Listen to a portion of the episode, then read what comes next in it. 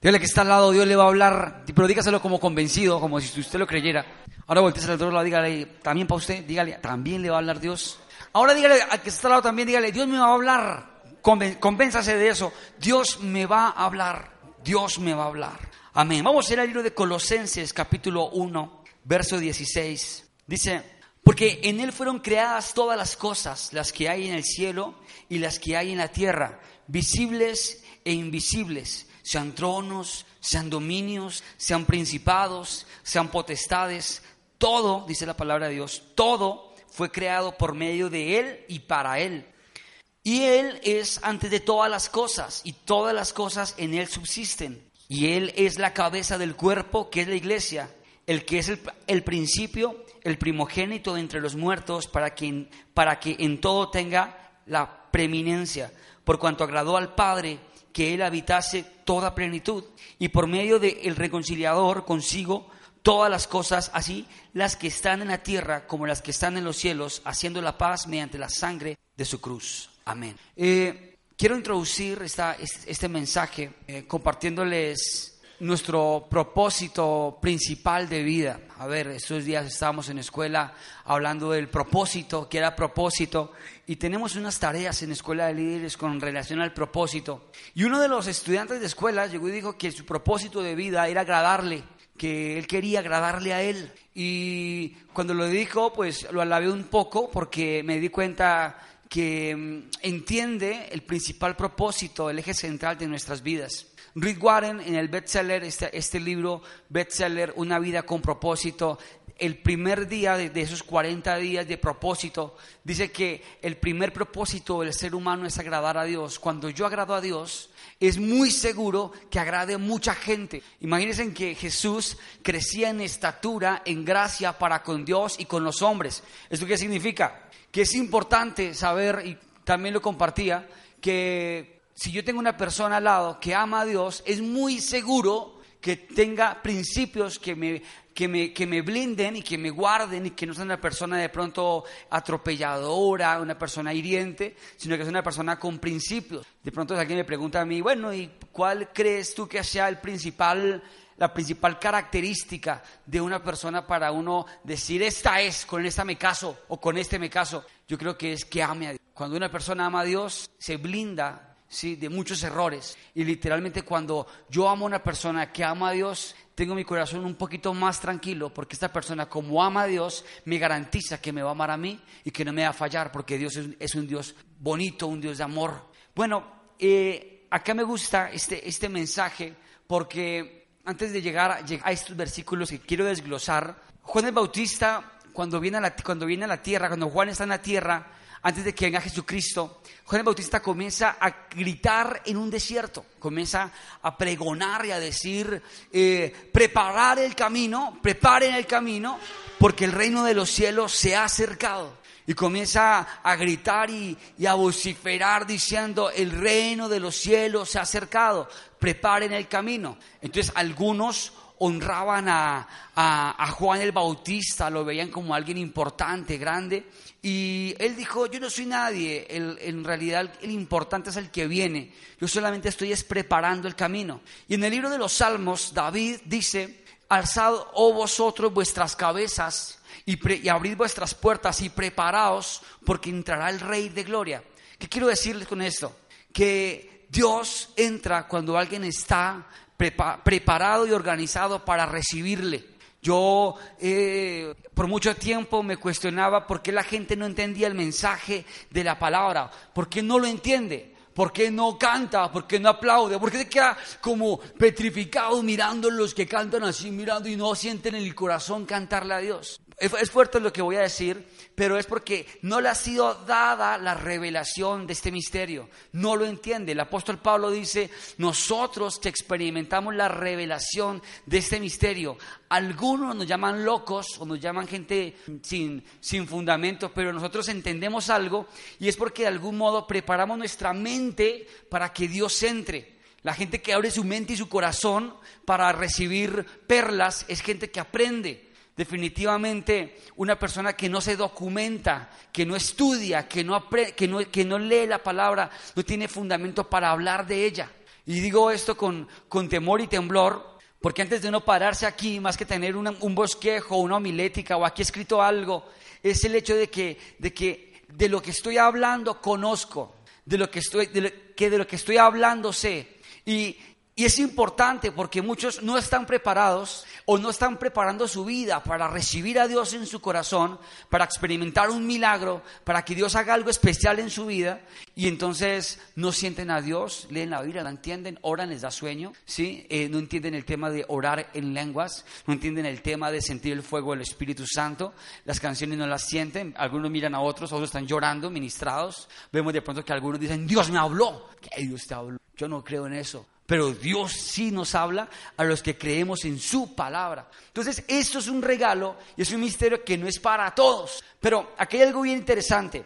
Dice el versículo 16 que Dios nos creó a nosotros y todo lo que hay fue creado por Él y para Él. Y no lo entendemos. Cuando yo abro mi corazón y preparo mi vida para que Dios entre y para que Él sea el centro y el motor y el eje central de mi vida, Dios comienza a mostrarse. A ver, yo les voy a decir algo. Dios es digno, y esto lo, explicaba en el encuentro pasado, Dios es digno, dígale que está al lado, Dios es digno, dígaselo, Dios es digno. Yo no sé si tú de pronto oíste que alguien dijo, uy, tengo una vieja y es más digna.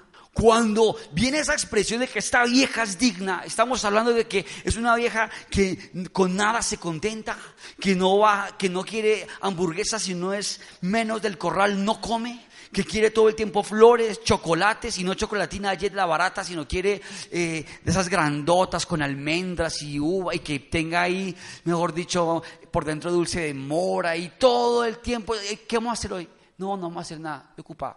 Es demasiado digna. Y dignidad también lo podemos atribuir a orgullo, a altivez. Pero lo que la Biblia dice de Dios es que Dios no es altivo ni orgulloso, pero Dios sí es digno. Y como digno es que Dios no te va a rogar. Dios no te va a rogar a ti para que tú le oigas. Dios no te va a rogar para que tú vengas a la iglesia. Dios no te va a rogar para que tú te formes en una escuela de líderes. Dios no te va a rogar para que tú te entregues. Y es algo que tenemos que aprender. ¿Saben por qué? Porque los que vivimos la revelación de seguirlo a Él, de amarlo a Él, de cantarle a Él, de buscarlo a Él, comenzamos a experimentar una vida completamente sobrenatural. Cosas que ojo no vio, ni oído yo, ni han subido al corazón del hombre. Y acá está, porque en Él, en Dios, fueron creadas todas las cosas. Diga conmigo, todas. Diga conmigo, todas. Dígalo como con poder, todas. Todas las cosas fueron creadas por Dios. Las que hay en el cielo y las que hay en la tierra, visibles e invisibles o sea, lo que no vemos y lo que vemos fue creado por Dios. De pronto, algunos quienes acá han tenido la oportunidad de de pronto estar eh, caminando cinco horas por la muralla china. Ay, no he podido. Sí, quienes eh, en fin, conocen lugares que de pronto alguien dice, wow, no lo conozco. Miren, lo, invisible para ti, lo que tú no ves, eso que tú no ves, fue creado por Dios. Eso es, las maravillas del mundo fueron creadas por Dios. Eh, Dubai, los carros que dejan botados, lo que dicen de Dubai y todo su dinero, fue creado por Los mares, sus profundidades, todo fue creado por todo, todo. Ay, me gustaría ir a la luna algún día. Bueno, es un tremendo sueño, sí, pero si ese es su sueño, fue creado por Dios. No fue el hombre que, y la NASA los que eh, dijeron vamos a ir, Dios, y conocimos algo o lo creamos, fue Dios. Lo visible y lo invisible fue creado por Él. Y dice acá, sean tronos, sean dominios, sean principados, sean potestades, todo fue creado por medio de Él y para Él. Vea conmigo, por medio de Él y para Él. ¿Cómo es esto que por medio de Él y para Él? Todo lo que Dios creó, lo creó para Él. Solo que nosotros tenemos, y quiero que estemos bien atentos, solo que nosotros tenemos desde nuestra raíz de iniquidad, desde, nuestra desde nuestras generaciones, un, eh, un adherido, una, una, una emoción, algo de, la, algo de la carne, que es ser egoístas. Somos egoístas. Un bebé, a un bebé, ¿quién le enseñó mío? A un bebé, ¿quién le enseñó que, que no preste? Marcus ya ha venido eh, saliendo cada día, sale con cosas nuevas y, ya tiene cosas que, que, que de celos. De pronto eh, me dan un beso así y él se queda ahí y se manda también a besarme y, empuja al que me da un beso. ¿Y quién le enseñó eso a él? Es, es un instinto que, que tú tienes, que, que yo tengo. Mío, mío, mío, mío, mío. O le quitan algo y llora, o la envidia. Y son cosas que vienen adheridas desde, desde, nuestro nacimiento. Y hay algo bien especial aquí, y es que Dios dice que todo lo que vemos no es de nosotros, es de Él. La salud que tú tienes no es tuya, es de Dios. Hay gente que decide construir su vida basado en sus finanzas, basado en su conocimiento, en su estructura, basado en su yo, en su gran nombre. Y le voy a decir algo, tú no construyes, o sí puedes construir, porque la Biblia dice que Dios permite el sol sobre los justos y sobre los pecadores. ¿Se lo han visto? Es más, en Salmos capítulo 37 también dice, no te impacientes de cómo el impío prospera en su camino. Entonces, cuando uno mira la palabra de Dios, uno dice, wow, a ver, sí o sí van a haber aflicciones y van a ocurrir cosas y también los impíos y los que no están alineados con Dios pueden prosperar. No está mal, está bien. Dios lo dijo. En Mateo capítulo 6, yo hago salir sol sobre los que están conmigo y son los justos y los que no están conmigo. Algunos dicen, yo estoy con Dios, yo estoy con Él, yo fui creado por Él. Sí, la Biblia lo dice, tú fuiste creado por Él y para Él. ¿Para Él qué es? Jesús le dijo a los discípulos, si me aman, guarden mis mandamientos. ¿Y qué es amarle a Él? Amarle es entregarse. Y amarle es decidir y decir en el corazón, wow, no le voy a fallar. Si yo amo a mi esposa, no le fallo. Si yo amo a mis hijos, no les fallo. Y lo que dice Dios, Jesús lo dijo, Pedro me amas, discípulos me aman y todos, sí, Señor, te amamos. Ok, ustedes me aman, guarden mis mandamientos. Ahora, si miramos la palabra de Dios, entonces esto es una patada para los fariseos, para los escribas y para los religiosos, los que creen conocer a Dios y los que presumen decir que Dios los ama y que son eh, hijos de Dios. Pero la Biblia dice en Juan capítulo 1 que no todos son hijos de Dios, que somos creación de Dios, que solamente aquellos que somos guiados por su espíritu somos llamados hijos y somos adoptados por el Padre. Y cuando somos adoptados por el Padre, hacemos la voluntad de nuestro Padre. Jesús lo dijo, yo hago la voluntad de mi Padre que está en los cielos. No es fácil, es la puerta angosta, la difícil, ancho y espacioso es el camino que lleva a la condenación. Ahora, atentos a esto. En este orden, yo tengo que saber que no soy yo el que construyo, es Dios el que construye para mí. Es Dios el que me permite hacer cosas. Es Dios el que me permite avanzar. Y en Él y en Él es, y, Él es antes de todas las cosas, y todas las cosas en Él subsisten, todas las cosas. Él es la cabeza del cuerpo, que es la iglesia, el que es el principio, el primogénito de entre los muertos, para que en todo tenga la preeminencia. Cuando leo este versículo, el versículo 18, recuerdo mucho Romanos capítulo 8, verso 28, cuando dice, a los que aman a Dios, todas las cosas le ayudan a bien. Esto es a los que conforme su propósito fueron llamados. Miren que en algún momento eh, en el cristianismo uno comienza a aprenderse versículos de la palabra de Dios y es bien importante, ¿sí? Tener uno aquí la palabra de Dios para, para muchas cosas, para muchos efectos. Y siempre alguien tenía un problema, no te preocupes, a los que aman a Dios todas las cosas ayudan para bien. Entonces, sí, alguien tenía un problema, se te murió el perro, no te preocupes, a los que aman a Dios, todas las cosas ayudan para bien, de esta va a traer el mejor perro. No te preocupes, a los que aman a Dios, cosas ayudan para bien. Y, nos lo aprendimos, nos aprendemos los mejores versículos que nos alivian el alma, ¿no? Los que nos alivian el alma. No te preocupes, a los que aman a Dios, todas las cosas para bien. Te quedas sin trabajo, no te preocupes, a los que aman a Dios, todas las cosas para bien. Pero no leemos la parte contextual y, y estudiamos ese texto. Y dice, a los que aman a Dios, todas las a bien. A los que aman, a los que aman, a los que hacen la voluntad de Dios. A los que decidieron entrar por la puerta estrecha. A los que decidieron obedecer. A los que, a los que decidieron decir, mi vida es tuya, Dios, no me pertenece.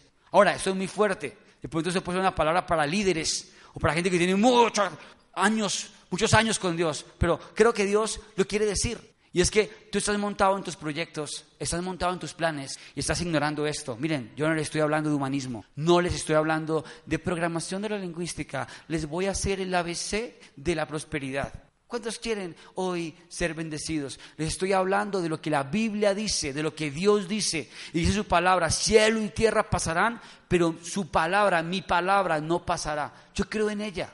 Y ella es la que ahorita cantábamos, Señor, en ti confiaré tu palabra es fiel, tus promesas, en ti confiaré, confío en tu palabra. Ahora, lo que dice la palabra de Dios es que a los que aman a Dios, todas las cosas ayudan a bien.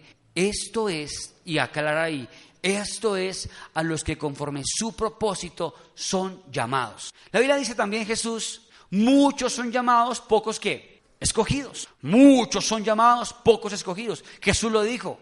En aquel día muchos me dirán, Señor, Señor, en tu nombre eché fuera demonios, profeticé, sané enfermos. Y yo les diré, apartaos de mí, hacedores de maldad, no los conozco. Ahora, ¿qué es eso de conocerlo a Él? Aquí no estamos por venir a una iglesia como a lavar un toque el alma, a oír una palabrita que traiga un suspirito de paz. Porque para eso pues las emociones se, manejan muy fácil. Y yo quiero decirles que aquí vinimos a ser confrontados con la palabra. En Hebreos capítulo 4, versículo 12 dice la palabra de Dios que la palabra de Dios es una espada de doble filo. Y una espada de doble filo, ¿qué hace? Hiere, duele, maltrata. Entonces algunos me dicen, han salido de una predicación, eh, pastor, usted es muy, muy satirero, usted pega mucho, usted es directo, usted es sin filtro, usted no le da, y le, y le, casca duro. Pues con todo el respeto, yo aquí no vine a consentir, no es mi propósito coger la espada de la, de la palabra de Dios o la espada del Espíritu que está en Efesios capítulo 6, que el apóstol Pablo dijo, y sacarle y decirles, Vamos a levanten todas sus Biblias, levanten sus Biblias, a ver los que son cristianos de Biblia, levanten sus Biblias, levanten su Biblia con orgullo, con alegría, como ahorita que está la canción, no me avergonzaré, y bata su Biblia, bátala. Vinimos todos a sacar las espadas y a batir. Batan sus espadas. ¿Y qué vamos a hacer? No, batir la espada, limpiar la espada. ¿Qué hace el religioso? Coge la Biblia y la pone en su casa en el Salmo 91 y cree que por eso su familia se va a salvar. Están completamente equivocados. La Biblia dice en Mateo capítulo 6, no, no hagáis vanas repeticiones como lo hacen los gentiles que creen que por su religiosidad serán salvos. No, tú con tu vida, con un estilo de vida, eres diferente, me copias. Ahora, esto es solo Biblia. Conoceré la verdad, dijo Jesús, y la verdad que os hará libres. A mí no me gusta aquí ni el show. Es más, he traído pastores invitados y soy tan mezquino porque les digo, eh, pastor, con todo respeto, pero aquí la gente odia el show. Que, que, ayer me vino a la cabeza y le dije a la pastora, y fíjate que es cierto, de pronto yo le digo aquí a la iglesia, dejen de mirar lo carnal y miren lo espiritual. Y todos, amén, pastor, ya. Y lo oyeron en boca de otro que tiene más gente, que tiene más poder. No miren lo carnal, miren lo espiritual. ¡Pum! Lo virusean, lo publican. Y si viene acá y lo dice otro que no sea yo, pasa adelante que vas a recibir hoy el poder de que el pelo se te esponje. Dios mío, yo quiero ese frizz y me acerco a recibir y la gente comienza a trabajar en emociones y no en convicciones. Y creo que llevo un tiempo pensando mucho esto porque no estamos entendiendo verdaderamente qué es cristianismo. No es venir aquí a cantar una canción, es venir a conectarme con el Espíritu Santo, es cerrar mis ojos y dejar de pensar y, cuesta, de pronto me puedo equivocar, se puede equivocar un instrumento y uno sufre, pero eso no es el propósito de estar aquí. Propósito es cantarle a Él y buscar que todos los que estamos aquí le cantemos a Él. Ser como un vehículo, un canal facilitador para que la gente se conecte con Él. Y no aquí un show y... Y candela y todos acá y después salen acá las chicas con ropa interior y... No es un show. Y puede sonar muy y podemos ver la iglesia muy diferente, pero acá venimos a adorar a Jesús. Y estamos preparando el camino, y yo estoy preparando el camino en mis emociones para que el Espíritu Santo entre porque Él es digno. Él no va a entrar en una persona que no está preparada. ¿Me están copiando? Una persona que no le anhela, que no lo desea Él, Dios no entra. Hay gente que, por ejemplo, está arrodillada y dice, bendito Dios, por favor, te pido, sáname mis hijos, mira, y piden por un milagro y sienten que su oración llega al techo y cae. ¿Por qué pasa eso? Porque no están preparando su mente y su corazón para que Dios obre. Lo hacen por religiosidad. Y acá no estamos actuando por religiosidad. Entonces, en el versículo 18 hay algo también importante que me gusta. Dice, el primogénito de entre los muertos. Romanos capítulo 8, volvemos, verso 29. Dice esto. Dice que a los que aman a Dios, todas las cosas ayudan a bien. Esto es a los que conforme su propósito fueron llamados. A ellos predestinó. ¿A ellos qué? Predestinó. A ellos justificó. Para que fueran como el primogénito Hijo de Dios, primero entre muchos. O sea, el propósito de esta verdad es que tú y yo nos parezcamos a Cristo. ¿Me están copiando? El propósito de esta verdad es que tú y yo nos parezcamos a Cristo, a Cristo, a Cristo, a Cristo. Cuando Isaac ya estaba para morir, iba a desatar la bendición sobre su primogénito Y Jacob suplantó a su hermano y le robó la bendición a su hermano, la bendición de la primogenitura, pero para que para poderle robar la, la primogenitura, la bendición de su padre, tuvo que oler al primogénito, tuvo que ponerse pelo porque era lampiño y su hermano mayor era peludo. Entonces tuvo que ponerse pelo y oler a trabajador y echarse el perfume de su hermano para que como Isaac ya estaba segatón, dijo, Padre, bendíceme, pareces, pareces la voz de Jacob. No, aquí estoy. no estaba hablando, déjame. Y Dios lo bendijo y se llevó la bendición. La revelación de esto es que tú tienes que oler al primogénito, a Jesús, para que Dios te prospere. Tú tienes que oler a Cristo. Tú tienes que pensar como Jesús pensaba. Por eso Él dijo, los que crean en mí harán cosas mayores que yo, pero harán mis cosas. Por ejemplo, yo pensaba ayer en pastores grandes, digamos, ayer tenía una conversa y hablaba de algunos pastores grandes y reconocidos en Bogotá. Y, veo en ellos grandes virtudes de Dios y cuando me quedé pensando dije, wow, estos varones, estos hombres de Dios ya eh, superaron lo que Cristo dijo, cosas mayores que yo harán.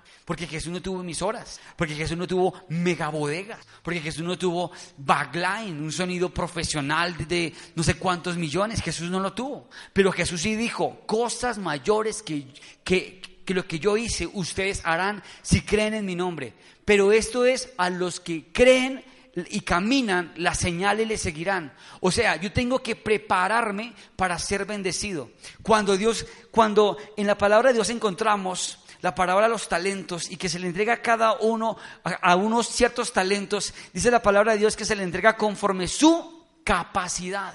Si tu capacidad es chiquita, Dios no te puede dar mucho porque te aplasta. Si tú eres idólatra con tu esposa, si tú eres idólatra con tu novia, pues Dios no te va a hacer tan próspero emocionalmente. Si tú amas mucho el dinero de pronto Dios no te da mucho dinero porque se te puede dañar y te puedes alejar de Él, a menos de que estés predestinado a ser un apartado de Dios una mente reprobada. ¿Me hago entender? Y literalmente he visto que si yo no me preparo espiritualmente, si yo no me preparo espiritualmente, Dios no me va a bendecir. Yo tengo que abrir mi mente, abrir mi corazón para que Dios obre en mí. Dice acá, por cuanto agradó al Padre que Él habitase, por cuanto agradó al Padre que en Él habitase toda plenitud, Jesucristo.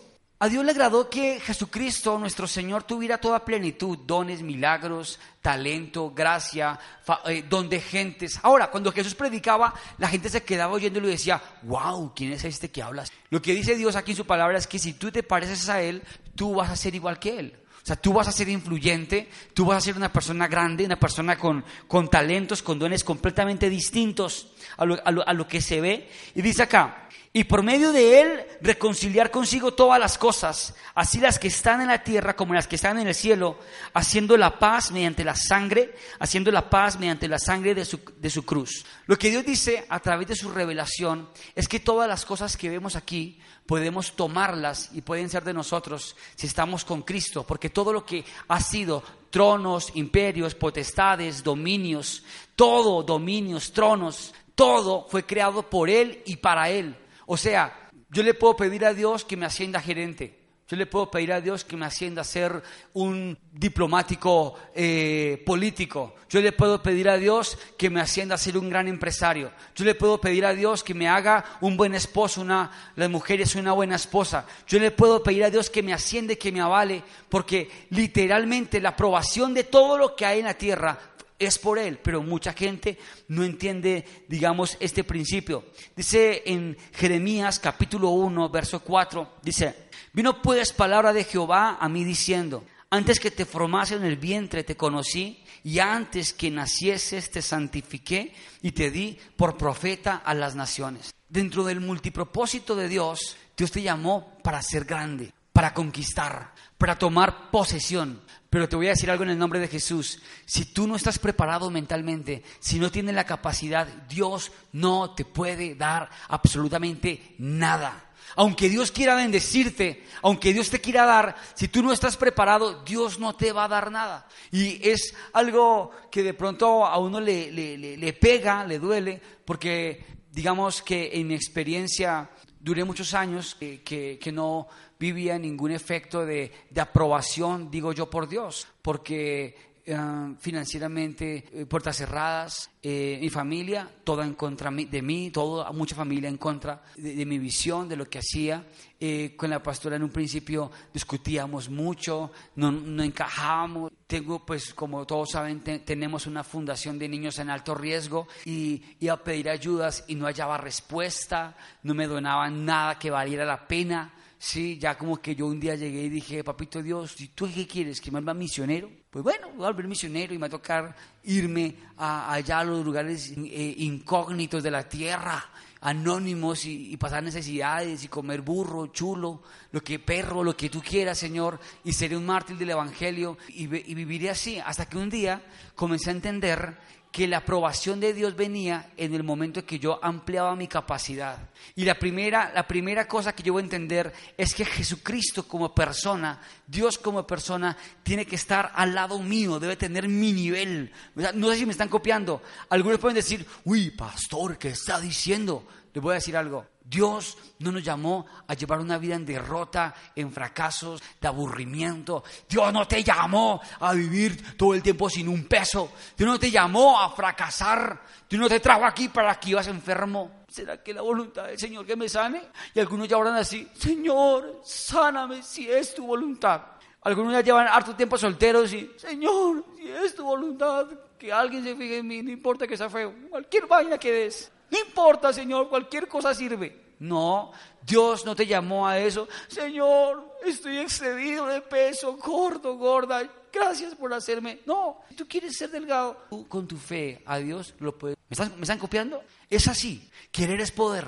Y si mi fe está basada en Dios, entonces podemos cantar la canción con convicción. La de ahorita. Yo sé que tú mueves montañas. Amén. Yo sé que tú mueves montañas. Yo sé que tú mueves montañas, pero la mía no la mueves. No, yo debo creer que Dios puede mover mi montaña, pero debo tener el mismo pensamiento de Cristo. A ver, ¿cuál es mi propósito en esta predicación? Que tenga la mente de Cristo. Que todo lo que fue creado fue creado por Él y para Él. Y si tu vida fue creada por Dios y para Dios, pues vive como si Dios te hubiera creado. Ahora, Dios no ama la depresión. Y, en esto hago un énfasis bien fuerte, ¿saben por qué? Porque ahorita se puso de moda la depresión. Te dicen algo y te puso de moda la depresión. Allá saben que nos tientan con el reprendan ese espíritu de aceite. Oigan, eh, oigan esto, oigan esto.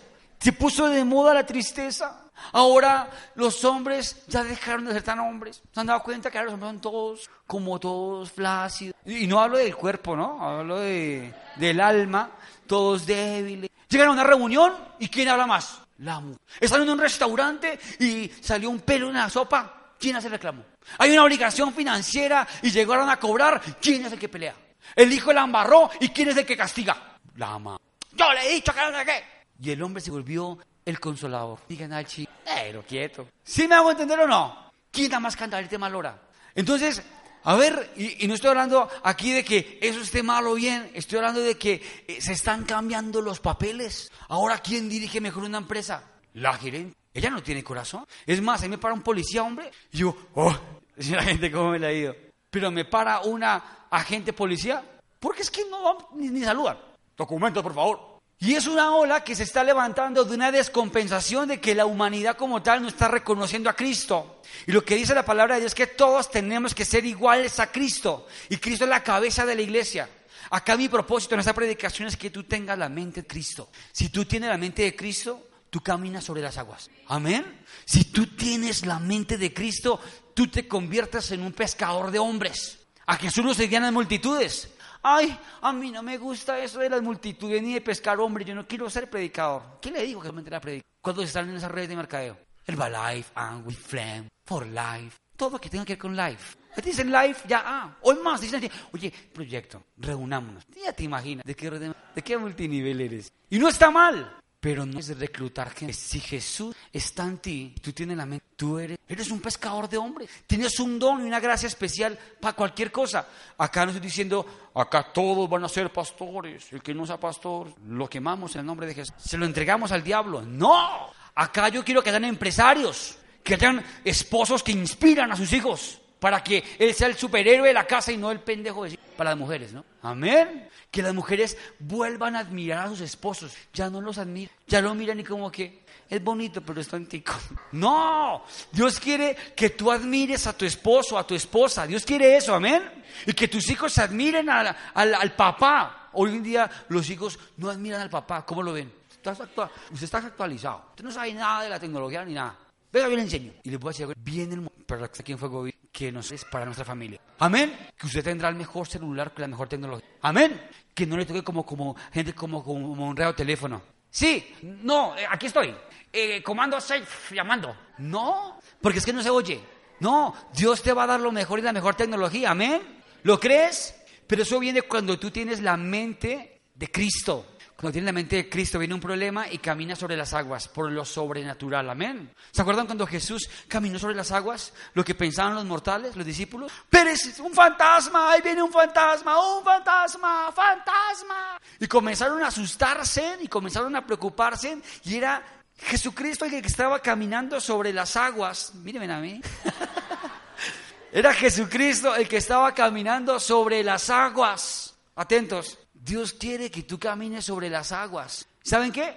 Atentos, la gente de te va a mirar y va a decir, María, y ese es usted, mírelo, ahora camina, ahora está caminando sobre... Es admirable, mírelo como antes tenía pinta de, de ahora tiene pinta de hijo de... Amén. Si hay aquí alguno con, el espíritu ñero, tranquilos, amamos. Sí.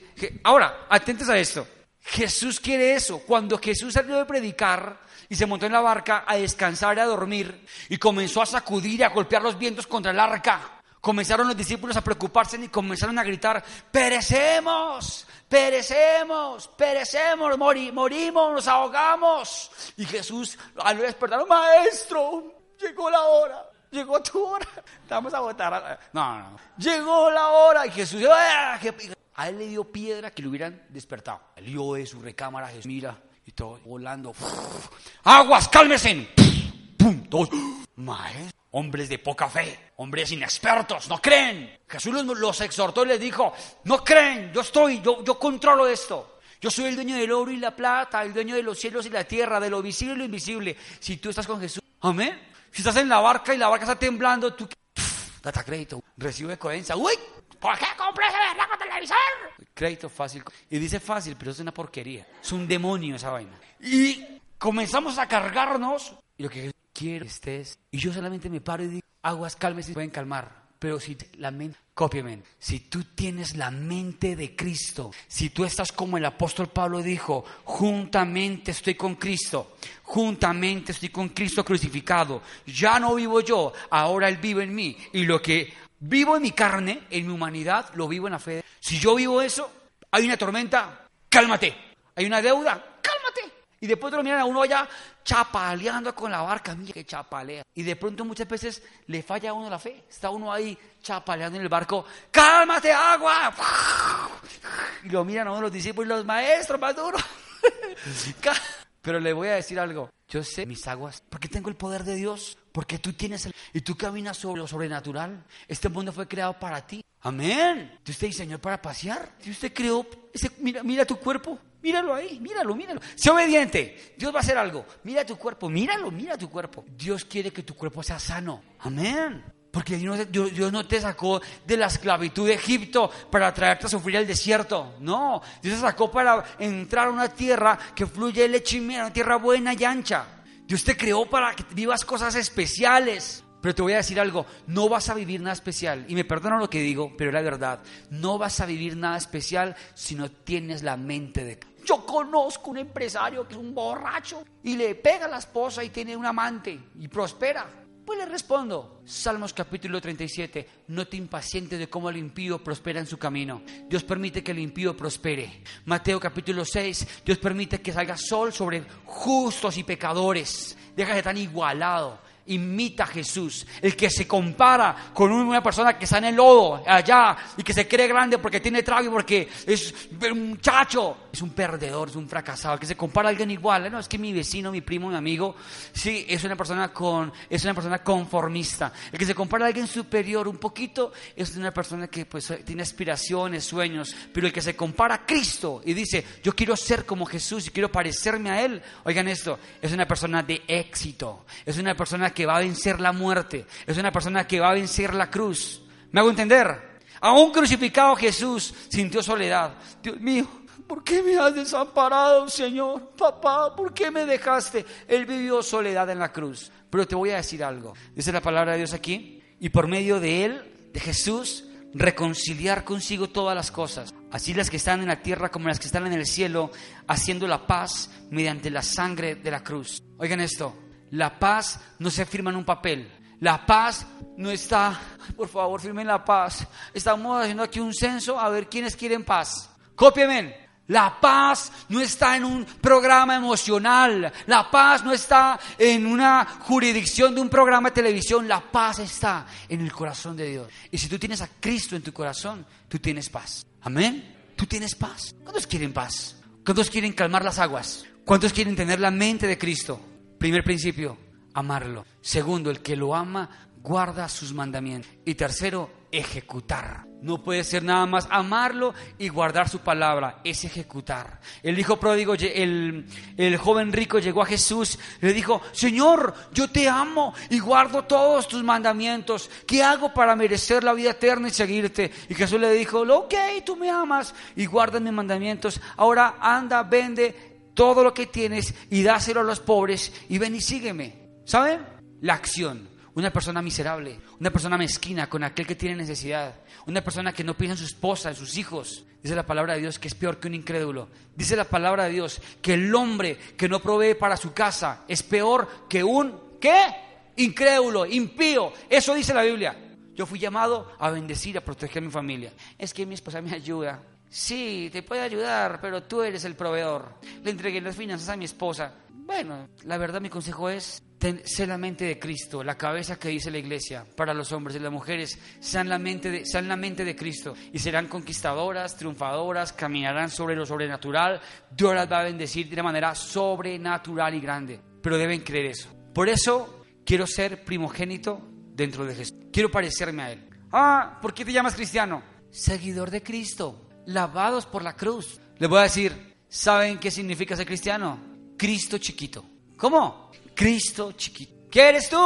Cristo chiquito. Cada vez que actúes, piensa, Jesús miraría como yo miro, actuaría como yo actúo. Ahorita veo que dentro de mi casa muchas veces, y no hablo a mi, no hablo a mi esposa, no, me refiero a ella, dentro de mi casa muchas veces eh, me quieren sacar el carácter negativo, como de quicio, con cosas que yo, uy, tanto Dios, pero pienso, Dios, actúa a través de mí, modo crucero, actúa a través de mí, maneja mi vida, por favor. ¿Qué es esto? Ah, me cierran, voy en la camioneta manejando y, y me cierran, estoy tranquilo, tengo mi vida en modo crucero, Cristo maneja mi vida. Deja que Cristo maneje tu vida y caminarás sobre las aguas. Amén.